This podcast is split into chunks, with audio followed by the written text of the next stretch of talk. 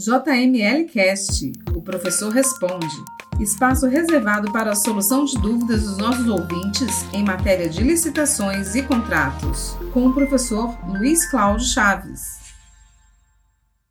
Olá, vamos a mais um episódio do programa O Professor Responde. E a dúvida dessa semana é do Carlos Roberto Ardengue. Ele nos pergunta: licitação, onde pede amostras para ser julgado o item do vencedor o concorrente não manifesta intenção de recurso. Ele pode se manifestar após a análise?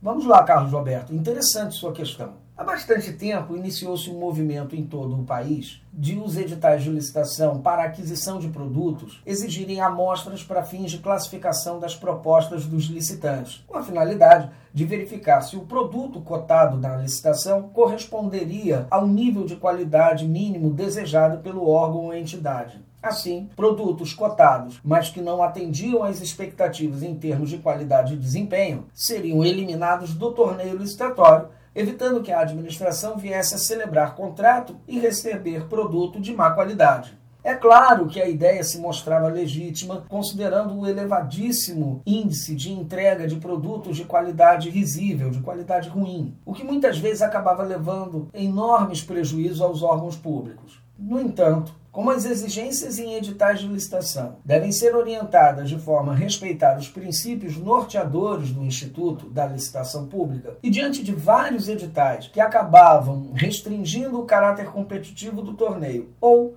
provocando julgamento com base em critérios subjetivos, o Tribunal de Contas da União, por meio de diversos julgados, estabeleceu que a exigência de amostra de produtos como critério de aceitabilidade de propostas deveria seguir as seguintes diretrizes somente ser exigido do licitante classificado preliminarmente em primeiro lugar. Segundo, fixação de critérios de apresentação das amostras com prazos adequados. E estabelecimento no edital de critérios técnicos objetivos de aferição da amostra e resultados que as mesmas deveriam apresentar para serem consideradas aptas. Dito isto, podemos agora atacar a dúvida do ouvinte. O Carlos Roberto nos pergunta se o licitante que não manifestou intenção de recurso no prazo poderia fazê-lo após a análise da amostra. Logo podemos concluir que na licitação a que se refere o nosso amigo, o pregoeiro abriu a etapa de recurso em momento anterior ao recebimento e análise da fase de análise de amostras. Nas licitações realizadas na modalidade pregão, é sabido que a fase de recurso somente ocorre uma única vez e ao final de todo o procedimento, conforme dispõe o artigo 4 inciso 18 da Lei 10.520 de 2002, cujo texto é o seguinte: Declarado o vencedor, qualquer licitante poderá manifestar imediata e motivadamente a intenção de recorrer, quando lhe será concedido o prazo de três dias para a apresentação das razões do recurso, ficando os demais licitantes, desde logo intimados, para apresentar contrarrazões em igual número de dias, que começarão a correr do término do prazo do recorrente, sendo-lhes assegurada vista imediata dos autos. Vejam que a norma aponta qual o momento a partir do qual se deve iniciar a fase recursal, que é após o ato de declaração de vencedor. A declaração de vencedor se dá após o exame da habilitação do proponente, com o menor preço após a fase de lance. É o inciso 15 do mesmo artigo 4 da Lei do Pregão. Verificado o atendimento das exigências fixadas no edital, o licitante será declarado vencedor.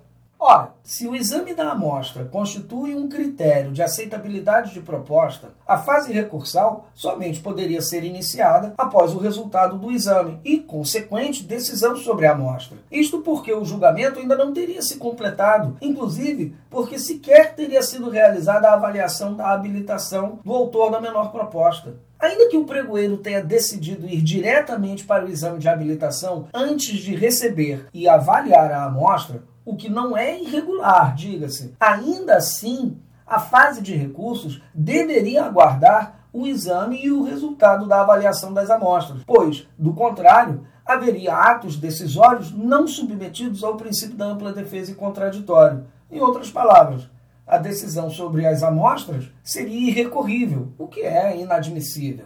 Sendo assim, mesmo já tendo aberta a oportunidade de manifestação da intenção de recurso, é dever do pregoeiro aceitar a manifestação do recurso do licitante resignado, porém, tão somente em relação aos atos que não foram submetidos à fase recursal no tempo oportuno. Ou seja, deve receber o recurso desde que a motivação seja referente aos atos de recebimento e exame das amostras. Se a licitação foi realizada no formato eletrônico, isto o nosso amigo não nos esclareceu. E o pregoeiro declarou o licitante preliminarmente colocado em primeiro lugar como vencedor, automaticamente a fase recursal é iniciada pelo sistema. Nesse caso, o pregoeiro deverá receber todos os recursos que se referirem ao exame das amostras e terá de fazê-lo no processo, ou seja, fora do sistema, ou, alternativamente, o pregoeiro cancelaria a declaração de vencedor e reabriria a fase recursal.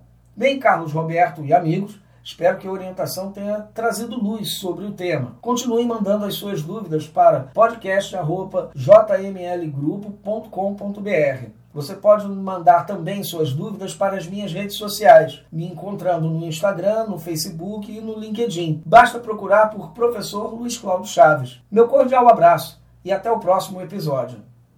Você ouviu o JML Cast. Para estes e mais conteúdos, acesse www.jmlgrupo.com.br.